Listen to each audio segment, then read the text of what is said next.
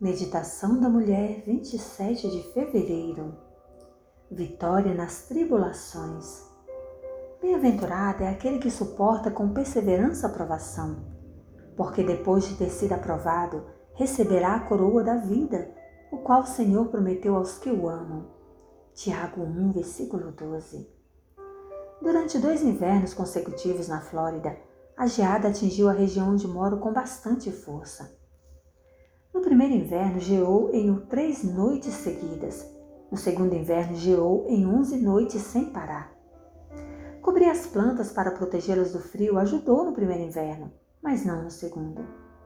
A cor marrom dominou a paisagem por muitas semanas, como evidência de que a folhagem havia sucumbido ao frio. E os especialistas aconselharam que nada fosse feito. As plantas afetadas até a primavera, quando seria possível observar se havia evidências de nova vida. Em alguns casos, foi preciso examinar perto da raiz, mas quase todas as plantas exibiram novo crescimento. Às vezes, a vida passa tranquilamente sem praticamente nenhum problema insolúvel, ou somente alguns desafios raros. Outras vezes, dificuldades como a geada acontecem frequentemente e incessantemente Passar por elas parece interminável. Nossas reservas emocionais, físicas e psicológicas parecem chegar ao seu limite.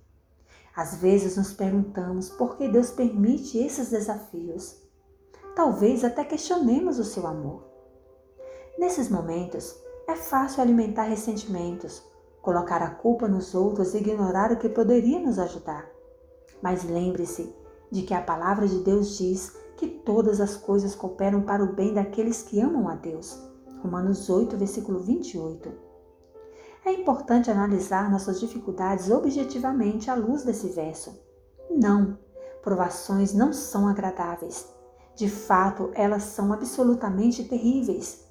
Mas quando deixarmos de lado a atitude de coitadinho de mim e olharmos para o quadro completo, frequentemente perceberemos que há influências trabalhando para o bem. Provações trazem oportunidades para aprender e crescer de um modo que nenhum outro traz. Lembrar que Deus nos ama, mais do que podemos imaginar, nos ajuda a saber que Ele pode transformar até as coisas ruins que acontecem conosco em algo bom. É, é em momentos assim que precisamos nos apegar a Deus por meio da oração falar com Ele como nosso melhor amigo, estudar a Sua palavra. Que cada um de nós possa perseverar quando as provações nos atingirem, que todas nós possamos suportá-las e receber a coroa da vida que nos foi prometida.